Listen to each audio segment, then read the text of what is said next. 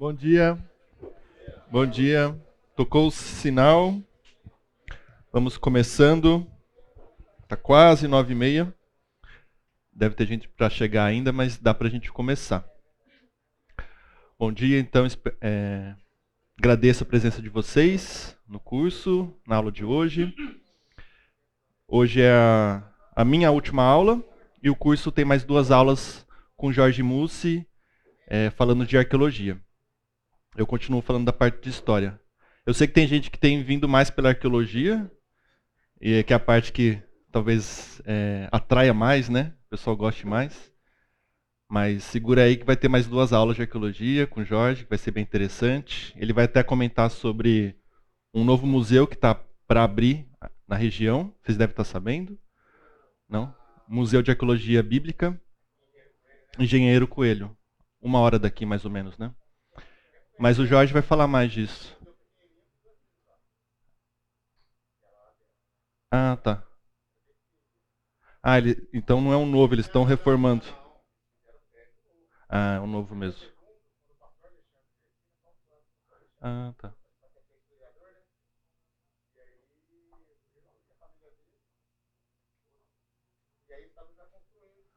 Entendi. É grande. É, eu vi, eu vi um vídeo de divulgação, parece ser bem, bem legal mesmo. E então, continuando nossa a parte de história, última aula, eu quero fazer uma palavra de oração para a gente dar início. Senhor Deus, agradecemos pela, pelo domingo que o Senhor nos dá, nos reúne como igreja, pela oportunidade de estudar a tua palavra, Pai. E venha nos direcionar, me dar sabedoria, também abrir os corações aqui dos nossos irmãos. E abençoe também todos os nossos professores que estão dando aula aqui hoje. Em nome de Jesus. Amém. Bom, vocês sabem, mas recapitulando, a gente tem tentado responder algumas perguntas durante esse curso. Estão me ouvindo bem? Tá bom? As escrituras sagradas são dignas de confiança histórica? Tem credibilidade histórica? O que está narrado ali de fato aconteceu? Os personagens bíblicos viveram em carne e osso? E, na parte de arqueologia, os recentes achados arqueológicos corroboram ou não a autoridade da Bíblia? O livro que eu tenho baseado é um dos, porque nessa parte de história os temas são muito pulverizados, estão em vários livros, assim, não tem um livro que talvez fala de tudo, né? Na parte de ecologia, isso é um pouquinho mais fácil, tem um manual de ecologia bem, bem consolidado. Mas o livro que eu tenho, um dos livros que eu tenho usado, que eu tenho recomendado para vocês, é o Porquê Confiar na Bíblia, Respostas a 10 Perguntas Difíceis. Ele vai falar até o quarto capítulo ali, bastante coisa que a gente tem conversado aqui sobre história. Mas depois ele vai entrar em outros assuntos. Então é um livro bom para quem quiser continuar estudando esse assunto, continuar numa introdução, mas pegar algumas outras coisas. Mas também é um livro bom para dar de presente, para dar para um, alguém que está curioso sobre o assunto, alguém que você está querendo evangelizar. É um livro bem fácil de ler também para quem não é da igreja. Tá? Repassando, a primeira aula a gente conversou sobre como lidar com a Bíblia sendo uma fonte histórica. É, a gente conversou um pouquinho como que a universidade é, ao longo do tempo foi lidando com a Bíblia. Eu dei um, falei um pouquinho da minha experiência, tendo tido graduação em História na USP, tive uma aula de uma matéria lá de História Antiga, que o professor usava a Bíblia para tratar de Egito, Mesopotâmia, persas. Então ele, a, gente usava a Bíblia como fonte histórica mesmo, ali, como material é, de estudo histórico. Na segunda aula, a gente falou de confiabilidade histórica dos manuscritos, tá? de como o material Bíblia também é confiável. Na última aula, a gente falou da confiabilidade histórica dos conteúdos, do que está narrado ali dentro, dos fatos, se aquilo também tem veracidade, autoridade. E a gente falou da questão das cópias, mostramos ali como as escrituras foram sendo copiadas ao longo do tempo, e também do problema dos milagres, tá? da questão de como lidar né, com a Bíblia falando muito do sobrenatural, como que a ciência estuda isso, como que ela lida. Né? E eu vou terminar esse pedacinho dos milagres daqui a pouquinho. Mas hoje o foco da aula são os personagens bíblicos, a questão se eles são também históricos. Vou focar bastante em Jesus, tá? Mas vou citar alguns outros personagens. E vou focar só no Novo Testamento. No, sobre o Antigo Testamento, o Jorge Mussi vai acabar tocando mais nesse assunto. E vou falar um pouquinho de cânon bíblico, se der tempo, a pedido de uma, uma irmã nossa aqui da igreja. Eu achei interessante a gente falar um pouquinho também de cânon bíblico. Se der tempo, né? Vamos ver. Mas revisando aqui a questão dos milagres, a gente no finalzinho da aula a gente fez um exercício de olhar para um texto do Evangelho de Lucas que citava o milagre de Naim. Vocês lembram? Ah, quando Jesus ressuscita o filho de uma viúva. E ali a gente viu como alguns elementos da narrativa de Lucas apontam, dão bastante indício para uma veracidade histórica dali. Tá? Eu até comentei que nesse exercício a gente, a gente olha bem para os detalhes, pequenos detalhes do, do texto. E são esses detalhes, são coisas pequenas mesmo que vão apontar para para indícios de veracidade. E a, a história funciona assim, a, a, operação do historiador funciona assim, olhando para pequenos detalhes mesmo. Não tem nada grandioso que vai destacar assim, não, isso realmente é verdade. São, são pequenos pontos. Se tratando de coisas tão antigas, é, é, é a maneira que tem como o historiador analisar e estudar. E aí o teólogo N.T. Wright, ele é vivo ainda, ele produz muito material sobre teologia, ele vai falar que os primeiros cristãos não inventaram um túmulo vazio quando ele fala da ressurreição, do milagre da ressurreição. E os encontros ou avistamento de Jesus ressuscitado para explicar a fé que tinham. Eles desenvolveram aquela fé por causa da ocorrência dos fatos miraculosos. Ou miraculosos. Ele está relacionando o ensino que Jesus fez com os milagres. Não dá para desassociar de milagres do ensino de Jesus, nem da fé dos cristãos dos milagres. Então, tudo isso é material para sustentar que milagres podem se ter, ter ocorridos. Mas como que o historiador prova que ocorreu um milagre? Como que ele consegue provar é, a causa de um milagre? Como que ele consegue provar historicamente que de fato Jesus ressuscitou, ou de fato que Jesus andou sobre as águas, ou ele curou um cego de nascença? Na verdade, qual que é a, a explicação hermenêutica, qual que é o exercício que o historiador vai fazer ali de interpretação. Existe um método que chama naturalismo metodológico. É, a gente conversou um pouquinho disso, de naturalismo versus sobrenaturalismo, semana passada. Tá? É, dessa dificuldade que a sociedade tem, historiadores têm de, de enxergar que existe, pode existir coisas além do, do que é natural aqui na, na Terra, do que é perceptível aos nossos sentidos, enfim, o, o que é testado empiricamente. Mas o Michael Licona, ele propõe o naturalismo metodológico, e que também é utilizado não só por ele, mas por outros historiadores, é de que ele fala, os historiadores podem sim concluir que um evento ocorreu, ao mesmo tempo que deixam sua causa indeterminada. Então está querendo dizer, quando ele vai olhar, o historiador vai olhar para diversas provas, diversas fontes que mostram que Jesus viveu ali na Judéia naquele tempo, ele realizou é, alguns feitos e que tem muito sentido, tem muitas fontes externas que conversam, que pode corroborar o que de fato está narrado ali nos evangelhos. Então ele pode atestar ele pode atestar que Jesus, muito provavelmente, existiu, realizou aquele feito. Tá bom, mas como você explica que ele fez aquele feito? Aí não cabe ao historiador. Então, natu naturalismo metodológico é isso. Você pode concluir que um evento existiu, que ocorreu, mas ele não precisa determinar a sua causa ou explicar a sua causa, porque de fato é, a gente chega num limite ali da ciência que eu não consigo explicar como que Jesus fez aquilo. Mas há diversas fontes na Bíblia e fora dela que apontam que ele fez. Ficou claro? Então é mais ou menos assim que os historiadores têm lidado. É, isso, é, isso é recente até na, na história, na história da história, na história da ciência da história. É, décadas para cá que eles têm, têm amadurecido no exercício aí do, das metodologias. Tá? Então a gente conclui a parte de milagres. A gente vai entrar agora na questão dos personagens bíblicos, também são históricos, e a gente vai ficar por um tempo. Tem cadeira aqui, tá? Vamos ficar por um tempo nessa, nessa etapa. Como eu falei, o foco vai ser Novo Testamento, Jesus e discípulos.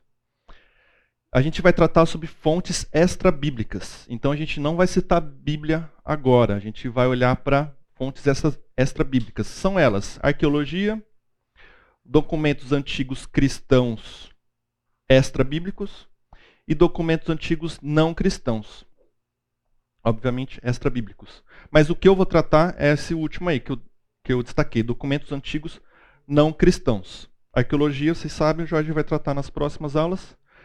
E eu decidi focar aqui para dar tempo documentos antigos não cristãos. A questão, a gente vai falar basicamente da questão do Jesus histórico. É até um livro aqui que eu tenho mostrado para vocês, O Jesus Histórico, é, e tem diversos outros livros que falam do Jesus histórico. E eu até fiz o, o, o exercício ali de colocar no YouTube Jesus histórico. O que, que aparece? Os primeiros vídeos, eu coloquei o print aí dos primeiros vídeos que aparecem, são os vídeos mais visualizados, né? Jesus existiu? As fontes do Jesus histórico? O que a história sabe de Jesus? Ali ficou meio escondido, mas tá o lado oculto de Jesus. Então, quando a gente fala de Jesus histórico, é até um alerta para vocês, tomem cuidado, porque é, livros ou vídeos vão dar uma ênfase muito polêmica no assunto, muito, como diz, com um tom de teoria da conspiração, sabe? Querendo mostrar coisas assim, revelar um Jesus que a Bíblia não fala, uma personalidade diferente do que a Bíblia traz. Estão querendo polemizar. É, eu não vi os vídeos esses, tá? Então eu não sei se de fato o vídeo é bom ou não, se ele fala coisas certas ou não. Mas é só um alerta para vocês, quando a gente vai falar de Jesus histórico, tem essa. essa pode ter essa confusão aí no, no, no assunto. O que eu vou falar hoje do Jesus histórico é um assunto um pouquinho mais. É, É um pouquinho mais. É, nada a ver com teoria das, da conspiração, tá? Não tem nada a ver com isso. É um pouquinho mais assim de pragmatismo mesmo, de olhar como os historiadores têm olhado para a figura de Jesus como personagem é, importante no mundo todo e o que, que a gente, o historiador pode encontrar além da Bíblia que fale sobre Jesus, tá? E aí eu estou usando bastante esse livro aqui do Gary Habermas, o Jesus histórico, antigas evidências da vida de Cristo. E ele traz é, aquilo que eu falei de várias fontes né, extra-bíblicas. E eu quis destacar aqui para vocês documentos antigos não cristãos. A gente vai começar a ver uma série desses documentos. O primeiro documento é do historiador romano Tácitos, ou Cornélio Tácito viveu ali no primeiro século, tá? 50 a 120 é, depois de Cristo. Ele é conhecido como o maior historiador da Roma antiga. E ele tem duas obras famosas, que são Os Anais e As Histórias. Ele não era tão criativo para dar o um nome de livro, né? Não, não tinha editora naquela época para fazer um título legal. Mas Anais basicamente são livros ali contando o que aconteceu no ano tal. Aí vira a página, próximo ano. Por isso são os anais. E o outro, as histórias. E ele está contando as histórias dos imperadores romanos. É, a, a, as histórias de pessoas menos, entre aspas, menos poderosas, Isso é muito recente. A história, até pouco tempo atrás, era só de figuras da realeza, do governo, figuras oficiais, tá? poderes públicos. Não tinha história comum, né, da vida comum. Hoje é mais comum ter isso. Ele escreveu os anais em 115 depois de Cristo, e ela cobre o período ali tampou, mas é o período ali do imperador Augusto até o imperador Nero? E nessa obra, é, os anais tem várias referências ao cristianismo. Essa foto é de um manuscrito desse anais, tá? A gente não tem o original. Quando a gente trata de história antiga, a gente quase praticamente não tem original de nada. O que a gente tem são cópias que foram copiadas à mão e foram chegando até nós. Cópia de uma cópia de uma cópia à mão. E a cópia mais antiga à mão dos anais do Tácitos, essa daí. Que é uma cópia que, da, que é datada, feita ali no ano 1000 depois de Cristo. Tá? Uma história da, desse manuscrito para você ver, entender como que funciona essa dinâmica dos manuscritos. Né? Em algum momento após a escrita desse manuscrito, ele foi transferido para o mosteiro de Convey, na Saxônia. Em 1508, esse, esse volume foi retirado da biblioteca, possivelmente roubado. Aí o, o Papa da época, o Papa, Leão X, é, ele apontou que podia ter sido roubado e, e ele pediu, e ele pagou para trazerem de volta esse manuscrito. E aí ele dá esse manuscrito para Filippo Beraldo, o jovem, que o usou para produzir a primeira edição em 1515. Então, tinha sido roubado, encontraram, o Papa Leão pede para trazer de volta, entrega para esse Filipe e ele faz mais cópias desse manuscrito. Até chegar onde ele está hoje, que é na Biblioteca Mediceia Lauresiana, em Florença.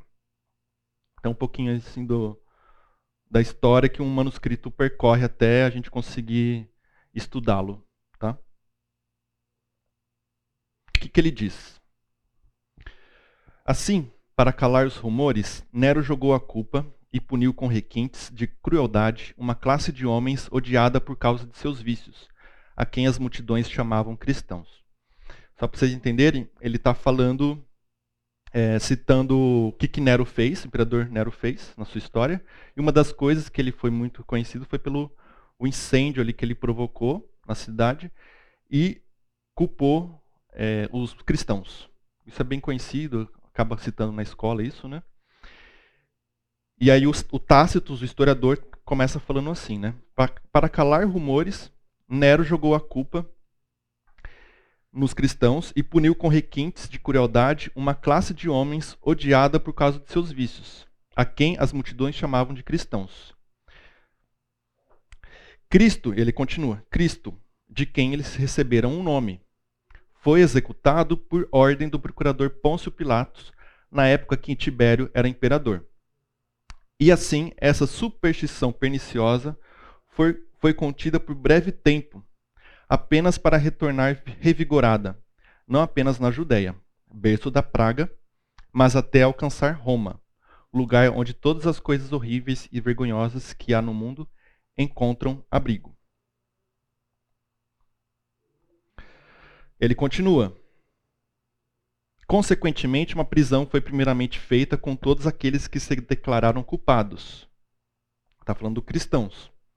Então, com base em suas informações, uma imensa multidão foi condenada, não tanto pelo crime de incendiar a cidade, mas pelo ódio contra a humanidade zombarias de todos os tipos foram adicionadas às suas mortes. E aí ele continua: Vestidos com pele de animais, foram despedaçados por cães. Está falando dos cristãos. E pereceram. Ou foram pregados em cruzes, ou condenados a chamas e queimados, a fim de servir como iluminação noturna, quando a luz do dia havia se esgotado. Nero ofereceu seus jardins para o espetáculo, espetáculo e estava apresentando um show no circo, enquanto se misturava com o povo vestido de cocheiro ou ficava em cima de um carro. Portanto, mesmo para criminosos que mereciam punição extrema e exemplar, surgiu um sentimento de compaixão, pois não era, como parecia, para o bem público, mas sim para saciar a crueldade de um homem que estavam sendo destruídos. Vamos lá, tem muita informação aqui, tá? Lembrando, o Tasso, historiador romano, escreveu isso aqui falando do Nero e dos cristãos ali em Roma. O que, que a gente pode observar? Várias coisas. Destaquei três aqui e vocês podem também acrescentar alguns outros pontos. Os cristãos, primeira coisa, os cristãos foram nomeados em referência ao seu fundador, Cristo. Então, ao que ele fala.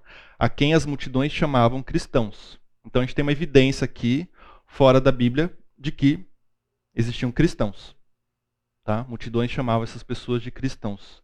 Ele antes fala uma classe de homens e tal, tal, tal, tal, cristãos. E ele menciona Cristo, de quem eles receberam o nome. Mais uma informação. Eles são cristãos porque seguem a Cristo. Receberam esse nome por causa de Cristo. E outra informação. Existia um Cristo. Perfeito? Existia um Cristo. Ele está dizendo aqui existia um Cristo e um cristão e cristãos, está afirmando. Segunda coisa, Cristo foi condenado à morte pelo procurador romano Pôncio Pilatos. Isso ele narra bem. Foi executado por ordem do procurador Pôncio Pilatos na época em que Tibério era imperador. Tá, tem na Bíblia isso? Sua morte encerrou a superstição por um curto período, mas ela ressurgiu e se espalhou. Olha o que ele fala. E assim, essa superstição perniciosa, ou essa superstição que traz prejuízo, foi contida por breve tempo, apenas para retornar revigorada, não apenas na Judéia, berço da praga. Olha como ele menciona esse, esse movimento aí, né? Praga. Mas até alcançar Roma. Então a gente tem muitas evidências aqui. Então surgiu esse movimento, surgiu ali alguém falando que é Messias, atraindo seguidores na Judéia. Isso foi abafado, mas depois, por breve tempo, mas depois ressurgiu e foi se espalhando até chegar onde? Até chegar em Roma. E depois, eu não destaquei aqui, mas depois ele vai falar dos castigos, né, da perseguição cruel que Nero impôs aos cristãos. É, despedaçados por cães, pregados em cruzes, condenados às chamas.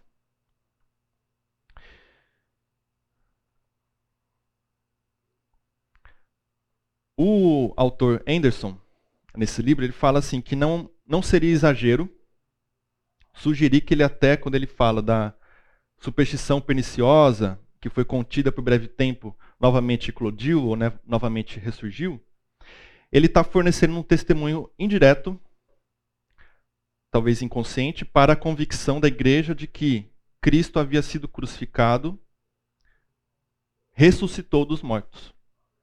Então esse, esse autor ele faz uma inferência aí de que essa, quando o Tácito escreve assim, ele está apontando para o indício de que é, Jesus foi crucificado, mas também ressuscitou. Porque o, o, essa superstição ela se conteve por um tempo, mas depois ressurgiu. Uma, talvez uma relação aí com quando depois Cristo é, é morto, depois ressurge e, o, e começa a se espalhar, né? O, o Gary Habermas, ele até acha que é um pouco exagero a gente inferir isso, a gente concluir a partir desse texto do Tácitos, essa questão de que Jesus ressuscitou a partir desse texto. A gente pode concluir aqueles outros pontos, mas que ele ressuscitou talvez seria um pouco demais. Mas veja, essa é uma primeira fonte extra-bíblica de um historiador romano oficial de que havia cristãos, havia, havia um Cristo. Alguma dúvida? Comentário? Vamos para a segunda, segunda fonte extra-bíblica. João.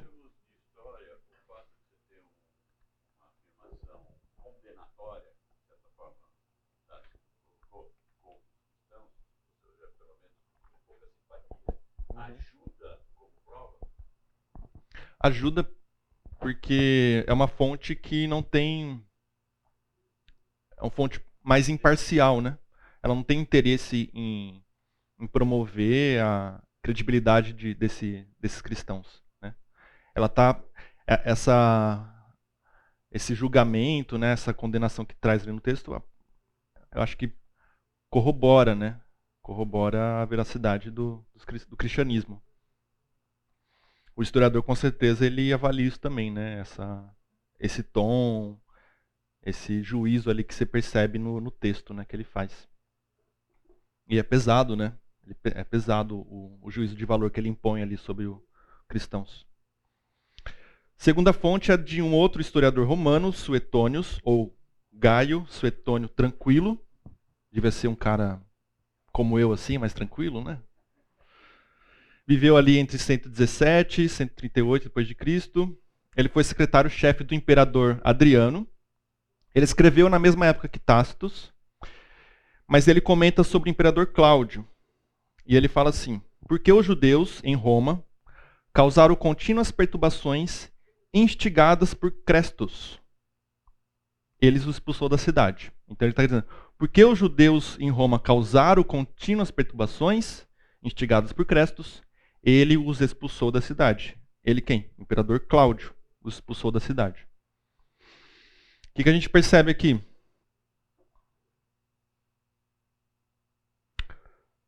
Havia um Crestos. Quem que é esse? É só uma variante de, de escrita do Cristo. Tá? Tastos escreveu também assim, com, com. Segunda coisa, quem que seguia esses, esse crestos? Quem seguia esse Cristo? Judeus. Aqui ele nem, nem fala cristãos, né? Judeus. Isso é tá de acordo com a Bíblia? Judeus seguiam Cristo? Seguia. No começo era a maioria. E agora vocês conseguem lembrar? Não, ainda não. Observações. Suetônio se refere a uma onda de tumultos que eclodiu em uma grande comunidade judaica em Roma no ano 49 depois de Cristo. Como consequência, os judeus foram banidos de Roma. Vocês conseguem lembrar disso na Bíblia? Desse fato? Quem lembrar pode. Priscila e Áquila? Lembra onde está? Atos.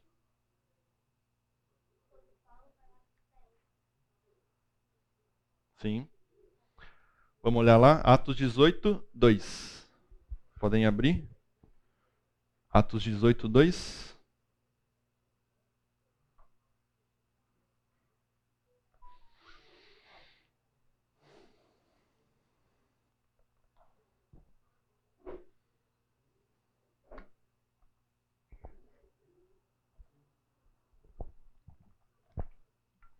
Quem achou pode ler. Bem alto, por favor. Altos 18, 18 2.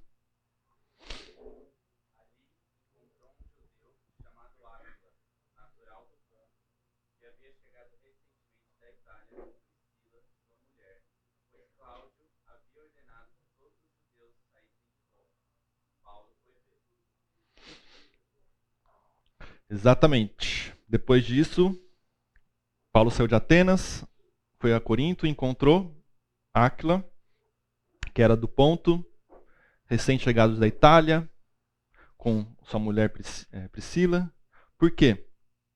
Porque Cláudio, imperador, tinha expulsado todo mundo dali. Duas fontes, uma bíblica, uma fonte extra-bíblica, conversando, batendo todas as informações. Isso traz credibilidade para a Bíblia. Perfeito? Lucas, essa data que colocada 49, uhum.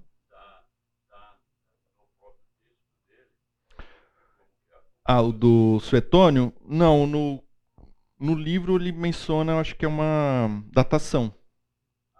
É, é porque eles conseguem saber a data que o imperador Cláudio viveu, né? Viveu não, que ele governou. E aí eles, o, o autor mencionou que essa, esse tumulto teria acontecido em 49 depois de Cristo.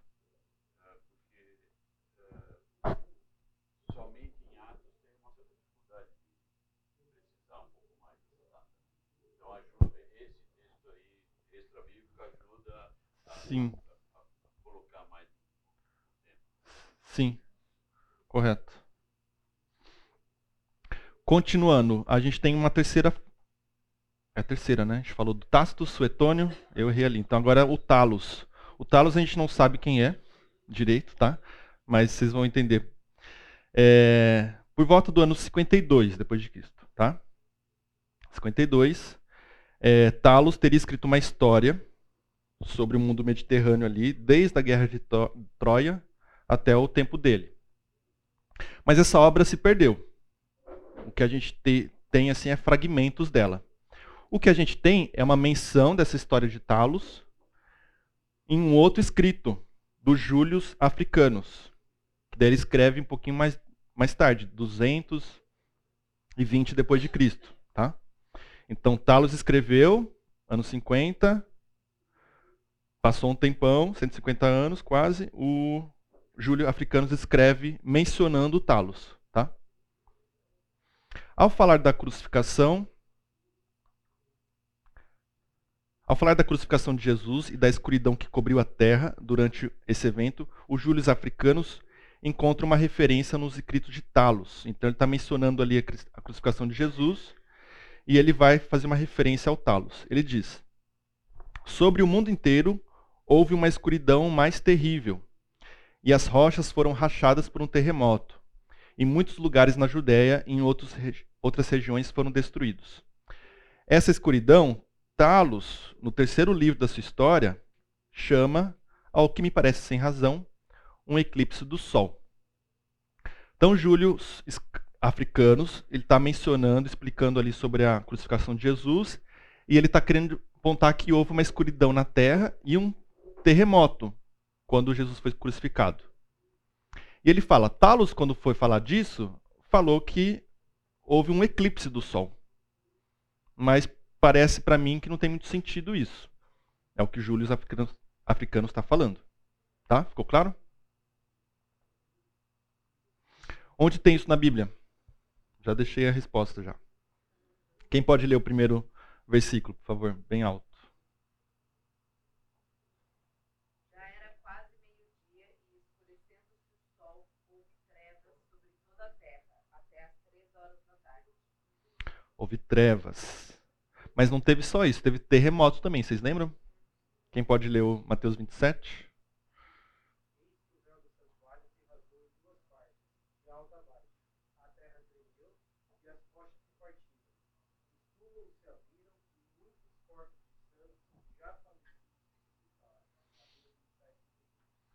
Então, na crucificação de Jesus, trevas, no, quando era para estar sol brilhando, terremoto, e ainda aqui, hum, é, santos sendo ressuscitados. Então, o que a gente pode observar? É, primeiro que descrentes, não cristãos, ofereceram o- explicações racionalistas sobre aquele evento da crucificação. A gente pode até observar mais uma coisa. Primeiro que a história da crucificação, esse fato, se espalhou. Se espalhou ao ponto de pessoas que não seguiam Jesus estavam explicando, ah não, isso aconteceu por tal um eclipse, tá? Os Júlios africanos contestam essa racionalização do Talos. Parece que a história da crucificação já estava presente, presente antes de 50 depois de Cristo. Por isso que Talos tentou racionalizar sobre ela. Então, mais evidências aí extra-bíblicas sobre Cristo, sobre o milagre da ressurreição, sobre o cristianismo. Vamos seguir? Flávios Joséfos. Eu mencionei semana passada, ele é bem conhecido, ele é um historiador judeu, tá? Ele saiu de, ali da Judéia, foi para Roma, lá ele se torna fariseu aos 19 anos. E na, ali na segunda metade do primeiro século, ele escreve a história dos hebreus, né, a história do povo dele. Ele diz assim: Naquela época viveu Jesus, um homem sábio, se é que se pode chamá-lo de homem. Ele realizava feitos impressionantes, conquistou seguidores entre muitos judeus e muitos de origem grega. Ele era o Messias. E quando Pilatos, por causa de uma acusação feita pelos líderes entre nós, o condenou à cruz, aqueles que o amavam não deixaram de amá-lo. Ele, com efeito, apareceu-lhes vivo ao terceiro dia, como haviam anunciado sobre ele. Entre mil outras coisas admiráveis, os profetas enviados por Deus. E até hoje não desapareceu a tribo dos cristãos, assim denominados por causa dele. Esse é um dos textos, uma das fontes extra-bíblica mais claras sobre Cristo, sobre o que ele fez aqui. Flávio Josefos não era um judeu convertido, né, um judeu cristão, era judeu, fariseu, é, que não aceitou a Cristo. Por isso, esse texto foi muito questionado na história, porque assim, peraí, ele está escrevendo como se fosse assim, seguidor de Cristo, né? Está muito estranho. Em 1972, um professor da Universidade de Jerusalém, analisando um manuscrito, percebeu é, que tinha algumas, eles chamam de interpolações, são algumas é, acréscimos ao texto. Tá? E limpando algumas, alguns acréscimos que possivelmente cristãos fizeram ao texto do Flávio, Flávio ele chegou nesse novo texto. Agora eu vou ler de novo para vocês. Aí vocês reparem o que, que continuou, o que, que saiu, o que, que mudou. Nessa época havia um homem sábio chamado Jesus. Seu comportamento era bom e ele era conhecido por ser virtuoso. E muitas pessoas, tanto entre os judeus quanto entre outras nações, se tornaram seus discípulos. Pilatos o condenou à crucificação e à morte. No entanto, aqueles que se tornaram seus discípulos não abandonaram seu discipulado. Eles relataram que ele havia aparecido a eles três dias depois sua crucificação e que estava vivo. Assim, ele talvez fosse o Messias, sobre quem os profetas contaram maravilhas. Perceberam o que, que mudou? O talvez. Eles relataram, ele não está afirmando, ele está pegando a palavra de alguém, eles disseram isso. Exato. Estou afirmando, mas.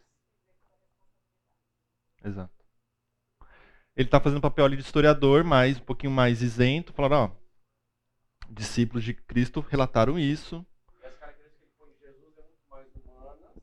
é.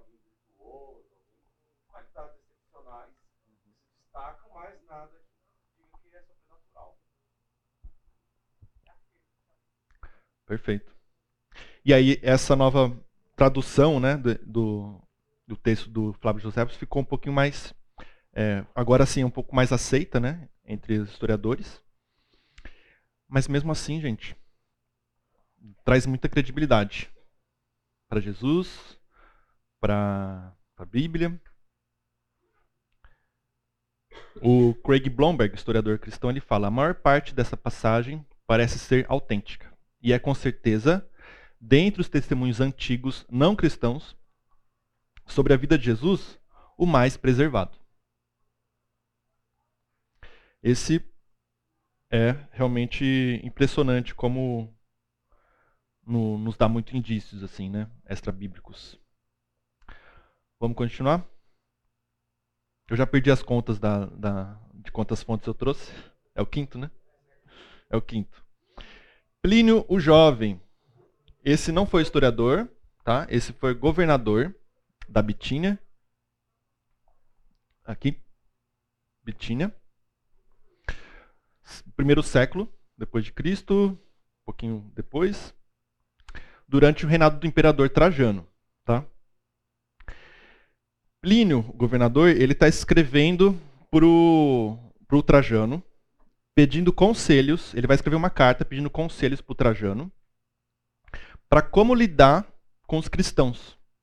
Porque os cristãos estavam fazendo aqui. eles estavam recusando adorar a imagem do imperador. Não queriam adorar o imperador como Deus, não queriam adorar a imagem de César. Tá? Eu vou parar aqui para a gente ir para o intervalo. Tá? Dez minutinhos. Me perguntaram aqui aonde que é Bitina hoje. Quem que é bom de geografia aí?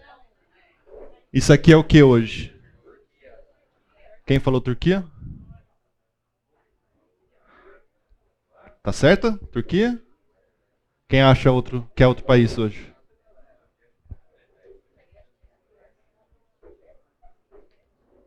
Palpite final é Turquia? Tá certo. É Turquia, aqui embaixo Síria, aqui Grécia. Mas vamos lá, o Plínio, governador, ele estava escrevendo para o Trajano para pedir conselho sobre como lidar com os cristãos. Inclusive, o Plínio foi um. Ele escreveu muitas cartas. Você encontra para comprar aí as cartas de Plínio. É considerado a literatura clássica. Ele escreveu muito e muito bem. É, mas ele foi um governador cruel também com os cristãos. É, nas cartas é possível identificar que ele que ele interrogava os cristãos perguntando se eles mantinham a fé deles em Cristo ou se eles iam adorar, como dizia a lei ali, é, a imagem de César. E ele dava três chances o cristão é, negar a sua fé. Se ele não, se ele é, continuasse firme, falando que era cristão e que não ia adorar César, ele era condenado à morte. Se esse cristão fosse cidadão romano, como Paulo era, né? Ele era enviado para a corte em Roma, para ser julgado lá. Mas senão ele já era morto ali. É, e às vezes torturado para poder fornecer informações sobre a igreja ali para o governador. Se ele negasse a fé, se o cristão negasse a fé e aceitasse é, a lei ali romana, ele teria que repetir é, invocações, adorações a César, oferecer um tributo ali, oferecer uma adoração à imagem de César. E por último, ele teria que amaldiçoar Cristo. Inclusive tem um relato nas cartas dele dele torturando duas mulheres escravas que serviam ali na igreja de Bitínia. É, e o que, que ele escreve então? Ele está querendo lidar ali com os cristãos, até porque em Bitínia tinha festivais pagãos,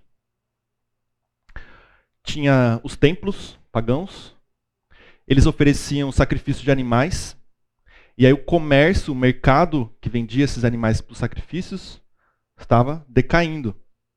Cada vez menos gente pagã frequentando festivais, frequentando templos e consumindo menos ali aquele mercado.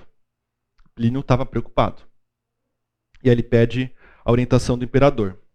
Ele fala assim: Ele, os cristãos, tinham o hábito de se reunir em um dia fixo, antes do amanhecer, quando cantavam, em versos alternados, um hino a Cristo, como a um Deus.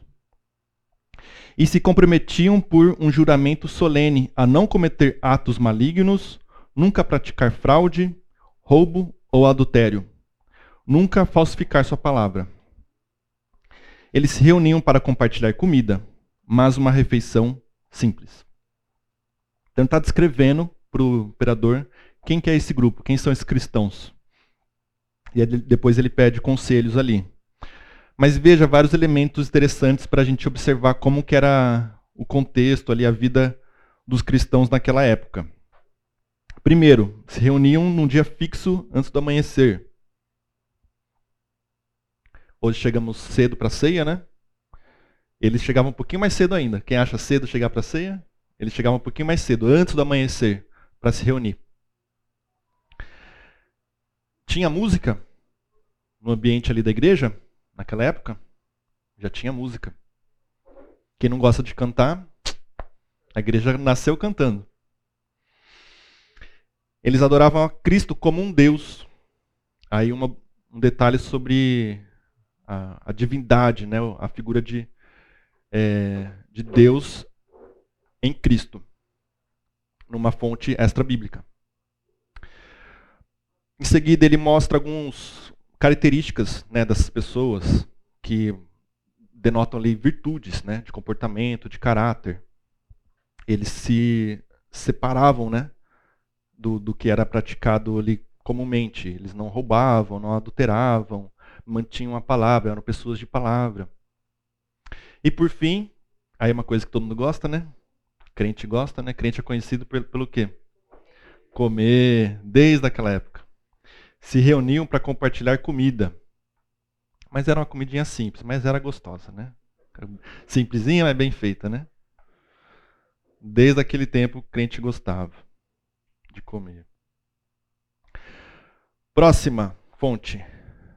Mara Bar Serapion. É o nome de um filósofo sírio, no ano 70 depois de Cristo. A gente está mais ou menos sempre no primeiro século ali, tá? Esse filósofo ele está preso e ele manda uma carta para o filho dele. Um, meio que no tom assim, filho, é, não vá pelo, pelo meu caminho, né? Não faça, siga bons conselhos, siga sabedoria para não ser preso. E nesta ele acaba se referindo duas vezes a um rei sábio que os judeus executaram. Então essa é uma fonte bem assim é, bem à parte, não é grego, não é judeu, não é cristão. O que, que ele fala? Que vantagem os atenienses obtiveram ao condenar Sócrates à morte? Fome e peste caíram sobre eles como um julgamento por seu crime. Que vantagem os homens de Samos, um filósofo ali da época, obtiveram ao queimar Pitágoras? Num instante, sua terra ficou coberta de areia. Que vantagem os judeus obtiveram ao executar seu sábio rei? Então, ele não fala exatamente sobre Cristo, não usa essa palavra, mas ele usa sábio rei e essa referência à execução desse sábio rei, né? essa morte que é, foi feita ali nele. Mais uma fonte extra-bíblica apontando aí da historicidade de Jesus, da igreja, dos cristãos, é o que a gente chama de igreja primitiva. Perfeita? Agora eu vou citar mais rapidamente, para a gente não passar do tempo, só algumas referências de fontes externas que. Pedrinho, estava esperando sua pergunta, Pedrinho.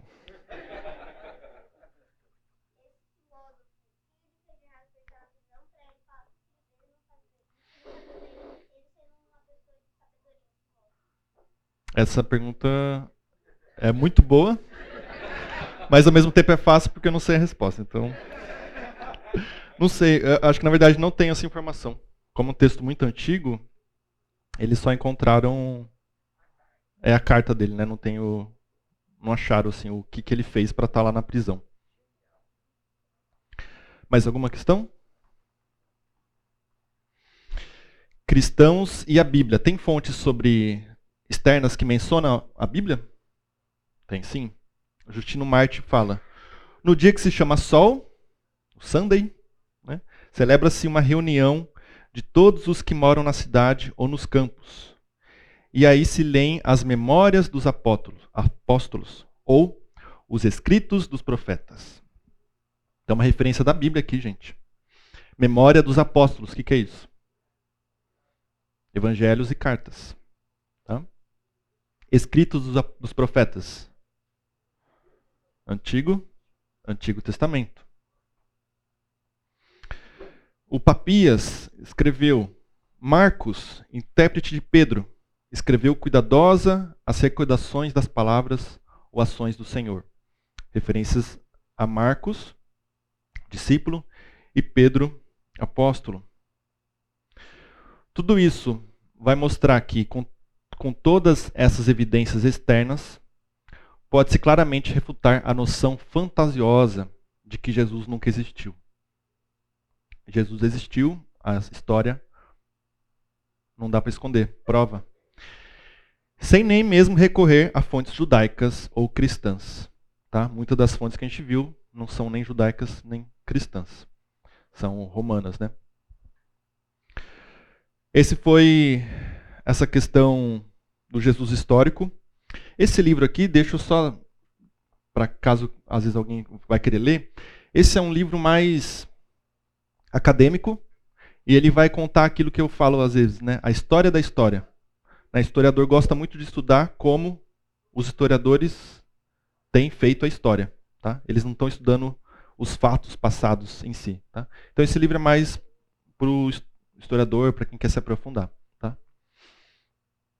Sobre esse assunto Jesus histórico mesmo, eu achei muita coisa em inglês apenas. É...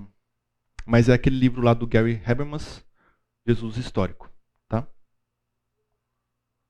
O que, que isso pode apontar, o que, que isso pode trazer de crescimento para a nossa fé, gente? A gente tá, tem estudado sobre história, arqueologia, mas a gente está numa escola bíblica dominical, não é só. A gente não quer só estudar questões científicas assim, né? A gente quer estudar também para nossa para nossa fé. A gente quer alimentar a nossa fé também. O próprio historiador André Heinck, que escreveu esse livro aqui, ele faz um exercício assim devocional muito interessante. Ele vai falar quando a gente é, lê e entende sobre a questão do Jesus histórico, vê diversas fontes extra-bíblicas que mostram que Jesus de fato existiu, eu lembro de Hebreus, que fala assim, Hebreus 4, 15 e 16. Alguém pode ler?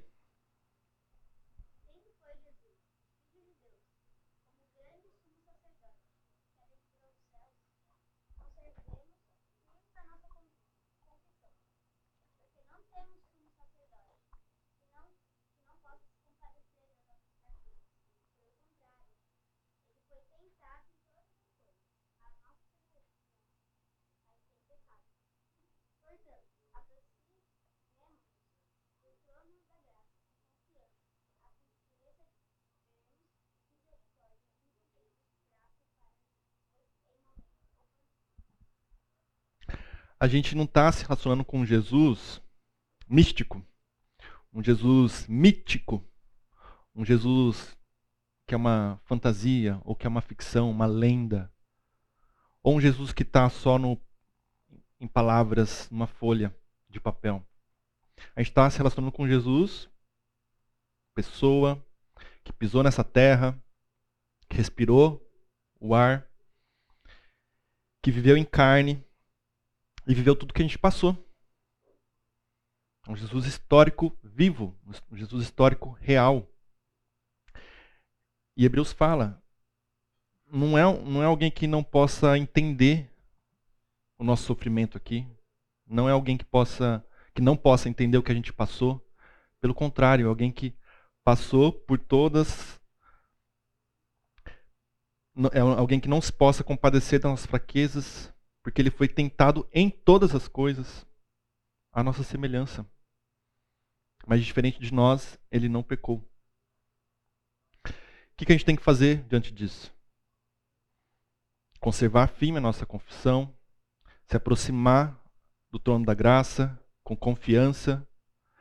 Então, todo, todo esse, é, esse estudo, esse conhecimento que a gente tem tido sobre história, arqueologia, é para aumentar a nossa fé, aumentar a nossa confiança nele.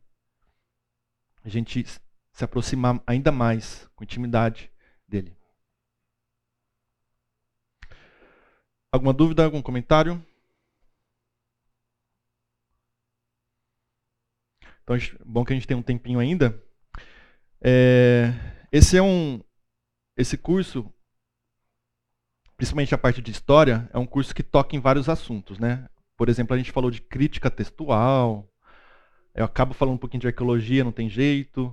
É, a gente falou um pouquinho de apologética, né? defender a nossa fé, a parte filosófica, lógica, com C.S. Lewis. Enfim, é um assunto que não tem, não tem como não tocar. E um dos, e um dos tópicos que eu estava evitando tocar é o cânon bíblico. Eu estava evitando por questões de tempo mesmo, que é um assunto assim que dar um outro curso de oito aulas, né?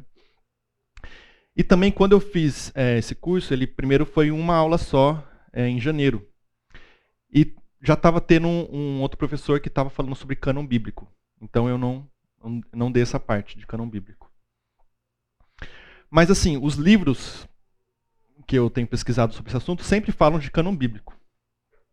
E também veio de vocês a, essa demanda. E o cânon bíblico? Né? Será que ele não é uma.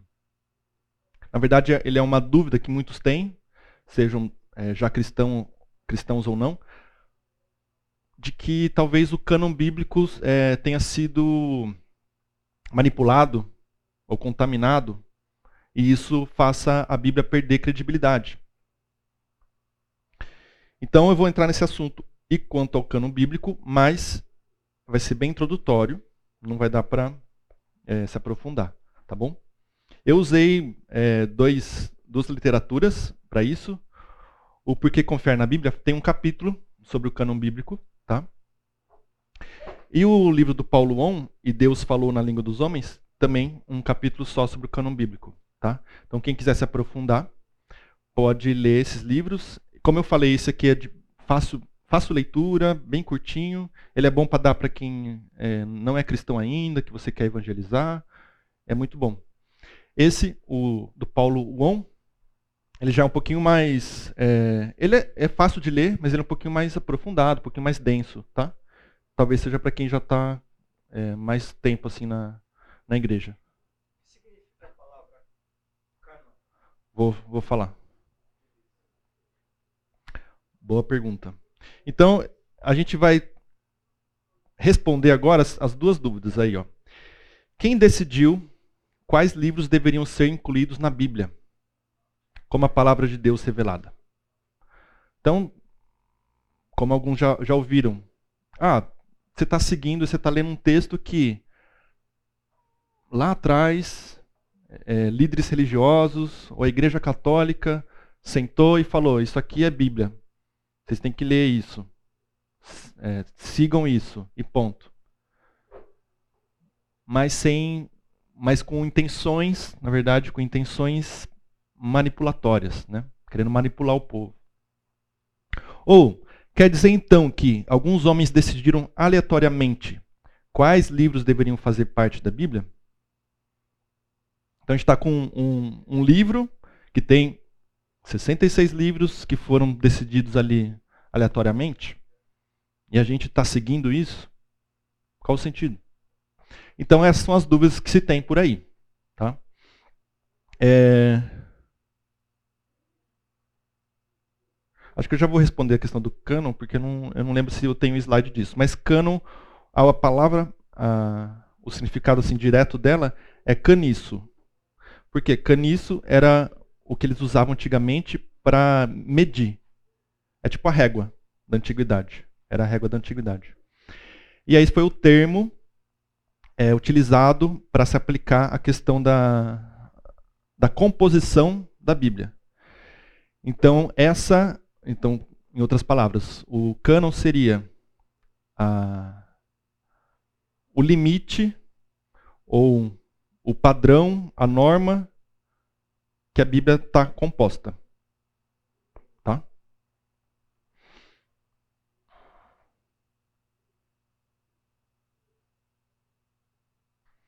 Mas vamos lá. Então, quando a gente. É, Pode-se ter essa ideia de que pessoas, papas, sei lá, ou padres, ou líderes religiosos de antigamente, Sentaram, entraram na igreja lá, fecharam as portas e falaram: não, a Bíblia vai começar assim, com Gênesis, ou o Novo Testamento vai começar com Mateus, assim, esses são os livros. Os outros que tem aí estão fora, não entram. A gente quer esses aqui. Então tem, as, tem, tem essa ideia, né? Mas ela é totalmente equivocada. Vamos olhar para dois textos bíblicos para a gente começar a entender um pouquinho da composição da Bíblia, dos 66 livros, tá? 1 Tessalonicenses 5, 27. Alguém pode ler? Insistiu com os Tessalonicenses para que esta epístola seja lida a todos os, irmãos. Então, Paulo falando aqui, escrevendo para a igreja de Tessalônica, mas o que, que ele fala? Insisto para que essa carta também seja lida para todo mundo. Isso, para viabilizar essa leitura, que, que precisava fazer? Cópias, certo? A gente viu numa outra aula que no Antigo Testamento tinha também essa, é, esse empenho ou essa motivação, né? Alguém pode ler? Deuteronômio? Também, quando se assentar no trono, no trono de seu reino, mandará escrever num livro uma cópia desta lei, feita a partir do livro que está com os sacerdotes levitas. Então, desde já no Antigo Testamento, os livros ali de Pentateuco e os seguintes, existia essa, essa dinâmica de cópia. O próprio Deus orientando isso. Escrevam cópias. Tá? Isso tem, naquela época, tem um motivo de preservação material, porque o material era muito frágil, onde estava sendo estava escrito o texto. Então era importante para a preservação fazer essas cópias. E também para que, que esse texto chegasse a mais gente. Também. Agora, no cenário da igreja primitiva, tá? ali no primeiro século, igreja primitiva, os primeiros cristãos, nossos primeiros irmãos é, em Cristo. O que estava acontecendo? Um crescente número de igrejas envolvidas na leitura e na propagação. Paulo está fazendo a viagem missionária e montando igreja montando um líder ali. Precisa de texto, precisa da palavra para se ler, para alimentar aquela nova igreja. Então precisa de, de, de cópias. Tá? O próprio Justino Marte, que a gente leu, a gente já falou disso, que lá no domingo, no culto, eles liam as memórias dos apóstolos e os escritos dos profetas. Tá? Então a gente percebe que de modo é, Ainda não. De modo geral, tinha essa dinâmica de igrejas crescendo, a palavra sendo pregada, o evangelho sendo pregada, e tendo a necessidade de pessoas sendo é, ser alimentadas, conhecer é, o que se dizia, o que aconteceu com Cristo, e conhecer também o Antigo Testamento. Afinal, próprio Jesus lia, leu, ensinou o Antigo Testamento né? Não, ele não negou, ele não aboliu. Ele cumpriu e ele ensinou, um, deu um novo, um novo sentido ali né, ao Antigo Testamento. É, então tem essa dinâmica, percebam? Essa dinâmica bem natural tá, da igreja. De modo geral, os livros do Novo Testamento foram aceitos naturalmente pela igreja a partir do momento em que foram escritos pelos apóstolos e evangelistas. Paulo se converte, ele escreve a primeira carta. Manda para a igreja que ele tinha plantado. A igreja aceita ali, começa a aceitar aquela carta como palavra de Deus. Continua aceitando o Antigo Testamento. E aceita também ali a, a, aquela nova carta como palavra de Deus é, Paulo escreve novas cartas. Em seguida começa a surgir ser escritos os evangelhos. Também são apóstolos, são pessoas que viram ali, testemunharam, tirando é, Marcos e Lucas. Começa a ser aceito pela igreja. Então, o reconhecimento da autoridade bíblica dos livros do Novo Testamento foi um processo extraordinariamente natural e não uma questão de regulamentação eclesiástica. Então, para que, que teve os concílios? Houveram concílios, né? houveram reuniões da, de líderes da igreja, o primeiro está até em Atos, mas depois, ao longo dos séculos, para que, que esses, houveram esses concílios? Não foram para. Não, gente, vamos sentar aqui e juntar as cartas, juntar os, os textos e falar isso aqui é Bíblia? Isso aqui é a palavra de Deus? Não foi assim. O que acontecia? A igreja estava crescendo. O que, que sempre surge? Heresias, falsos cristãos. É, Jesus alertou sobre isso. Iam surgir é, aproveitadores, querendo enganar as pessoas. Então, devido a heresias, também, que, que surgiu ali logo no começo? A gente tem Atos também, a perseguição aos convertidos, perseguição aos judeus que estavam se convertendo e também aos novos cristãos. E a expansão geográfica. Tudo isso fez a liderança da época e das épocas perceberem a importância de ter os livros da Bíblia, da Bíblia é, reconhecidos publicamente por uma comissão para falar, gente, igreja, a Bíblia é isso aqui. Gênesis, até Malaquias, Mateus, até Apocalipse. É isso aqui a Bíblia. Tá vindo gente falar que tem um evangelho, que Tomé escreveu um evangelho. Então tem gente falando que Maria escreveu um evangelho. Isso é heresia. A gente leu, não está de acordo com os outros textos, não tem, não tem acordo com o Antigo Testamento e com os outros textos que já foram produzidos. Isso não é Bíblia. Ficou claro? Dúvida?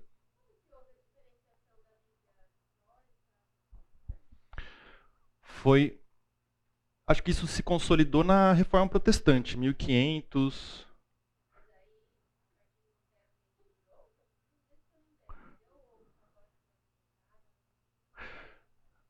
Pelo que eu sei, é, os católicos acrescentaram, durante aquele período que a gente estuda de contra-reforma, teve a reforma protestante, começou ali, Lutero e tal, e aí tem um movimento de contra-reforma, a igreja rebatendo, não querendo perder fiéis.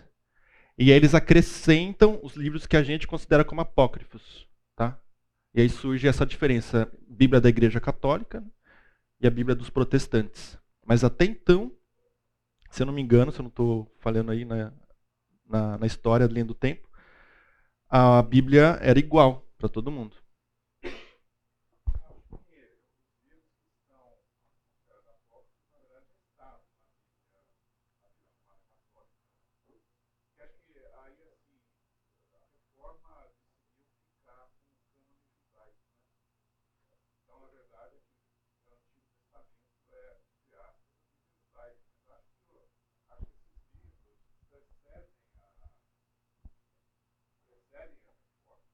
Mas você fala que precede. O Covolan falou de, de que os, os apócrifos já estavam na Bíblia?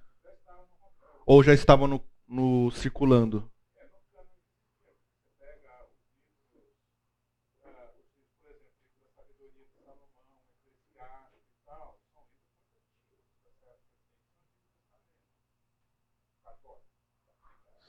Tá.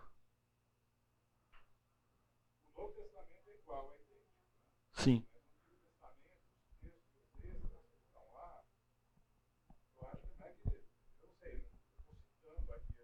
Uhum. É.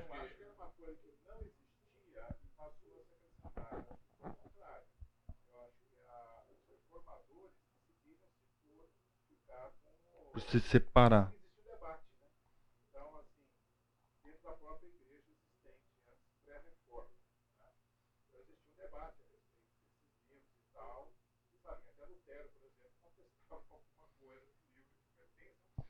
Sim. Tiago, 1 João, 1 Pedro. Uhum.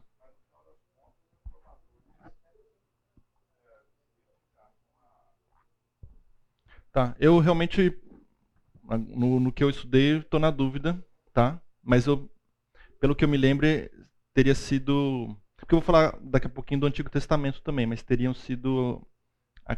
Eles não eram considerados cânon mas existia, existia ali os textos de fato do, é, apócrifos circulando.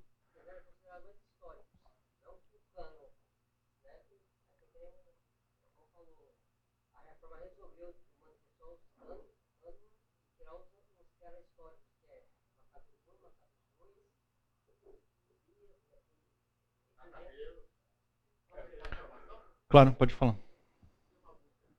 Ótimo. Bom da internet.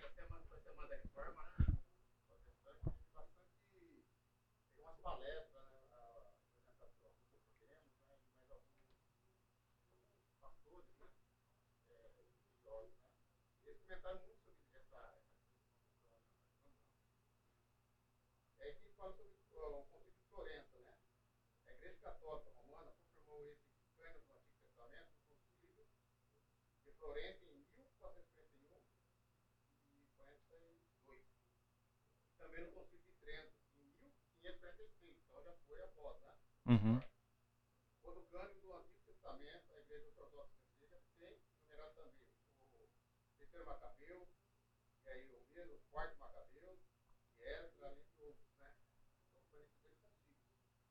Que é a Igreja Católica, né? Da Igreja Católica. Certo. Pode falar? que mantiveram. Uhum, pode falar. É, tem dados não, não bíblicos também, assim, históricos, dos cinco primeiros livros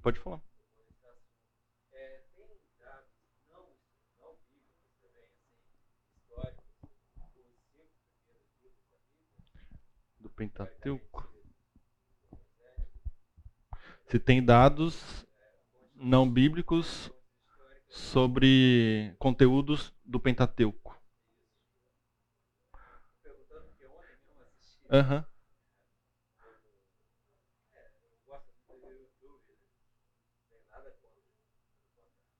E, e daí, assim, ele estava citando historiadores falando ah, que eles não, con- eles não estão conseguindo encontrar evidências assim, Hum, Uhum. Uhum.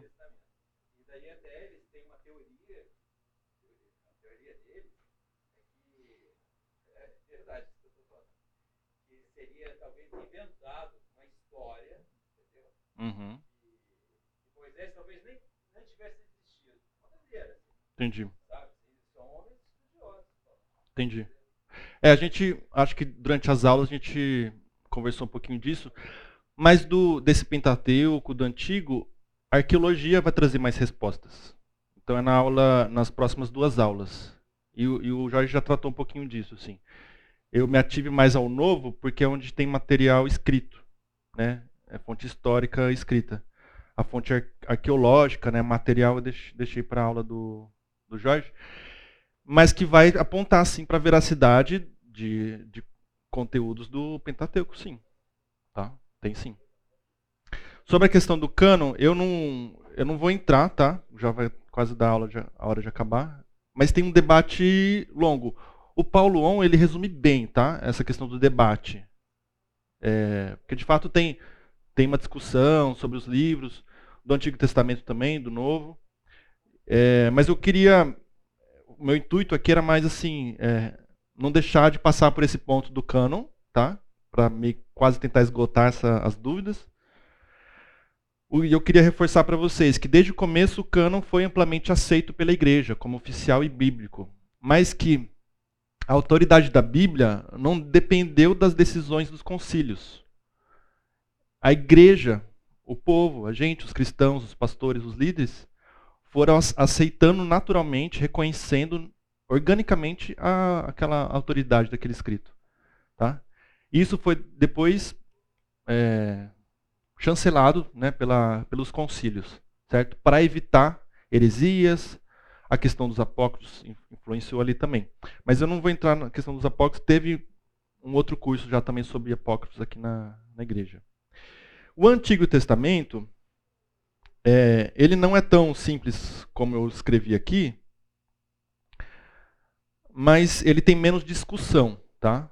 É, alguns autores vão falar, o Philip Davis o Paulon vão falar, o cânon bíblico judaico, né, a Bíblia hebraica, que a gente chama como Antigo Testamento, para eles é o único testamento, basicamente é tudo que foi escrito pelo, pelos hebreus.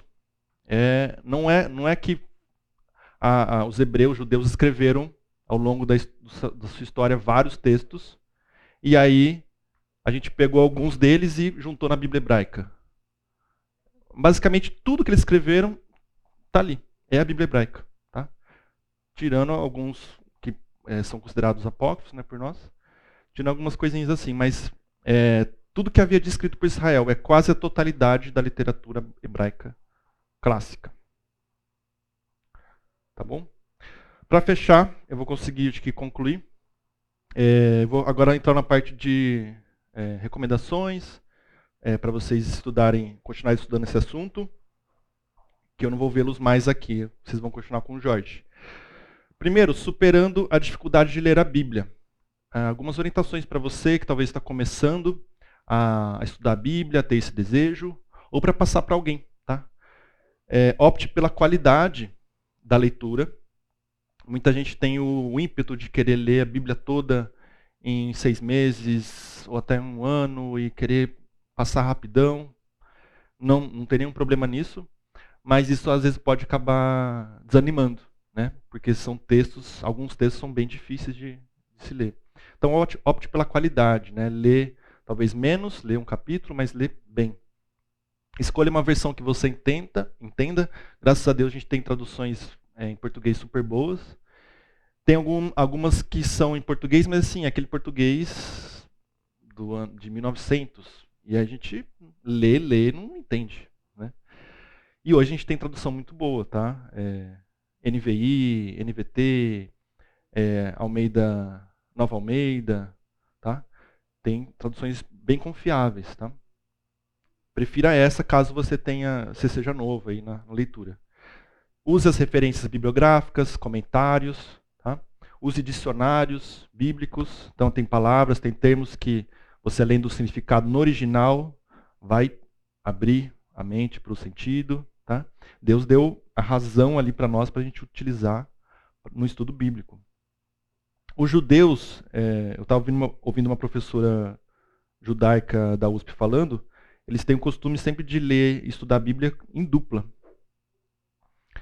E isso é um, um, uma prática que a gente pode tirar, mas no, no princípio de estudar junto. Né? A gente está fazendo isso aqui, estudando a Bíblia junto, o culto também, discipulados, coinonias, estudam a Bíblia junto. Isso é muito rico. Tá? Tem o proveito do estudo individual, sim, mas estudar ajuda, é, estudar a Bíblia junto, um comentar com o outro, tirar dúvida, isso é, cresce o seu conhecimento. E siga um plano de leitura. Não, não, não pegue a Bíblia e, e ah, hoje eu vou ler Gênesis 1, amanhã vou ler é, Mateus tal. Muito aleatório. Faça um plano, a gente tem vários planos hoje na, na que você pode seguir, né? que alguns sites orientam tal. Plano de leitura cronológico, ou temático, ou livro a livro, enfim. Você pode seguir. Bibliografia, eu vou deixar depois o slide aqui para vocês, que já falei. Essa trilogia do André Hayek é muito boa para quem quer, inclusive para a gente está vivendo um momento aí de que Israel está em alta, a questão da guerra, tem muita gente em dúvida dos povos, da formação ali dos povos de Israel. Ele fala quem foram os primeiros que habitaram ali, os cananeus, história dos filisteus, é, formação da, da Judéia, depois Palestina. Essa trilogia é muito boa também para abrir esse conhecimento histórico ali de Israel. Tá? O historiador F. Bruce também tem livros sobre isso, ele é bem renomado. Eu queria recomendar para vocês que o Roberto Covolan me indicou a revista Mundos, uma revista online, que vocês podem acessar, que tem materiais cristãos muito, bom, muito bons relacionados à, à ciência, a humanidades, né, as ciências humanas. E o André Hayek tem um texto lá recente sobre a Bíblia, a complexa realidade do mundo e a verdade. Eu gosto muito também do canal da Cristãos na Ciência, tá? E eles têm, teve um debate lá recente sobre a história e o historiador cristão. Quem se interessar mais por esse assunto, tá bom? E vamos orar para finalizar. Senhor Deus, obrigado o Senhor nos deu direção. Obrigado pelo conhecimento das Escrituras que nos dá vida. Venha nos abençoar nesse domingo, toda a nossa igreja, Pai. Em nome de Jesus. Amém.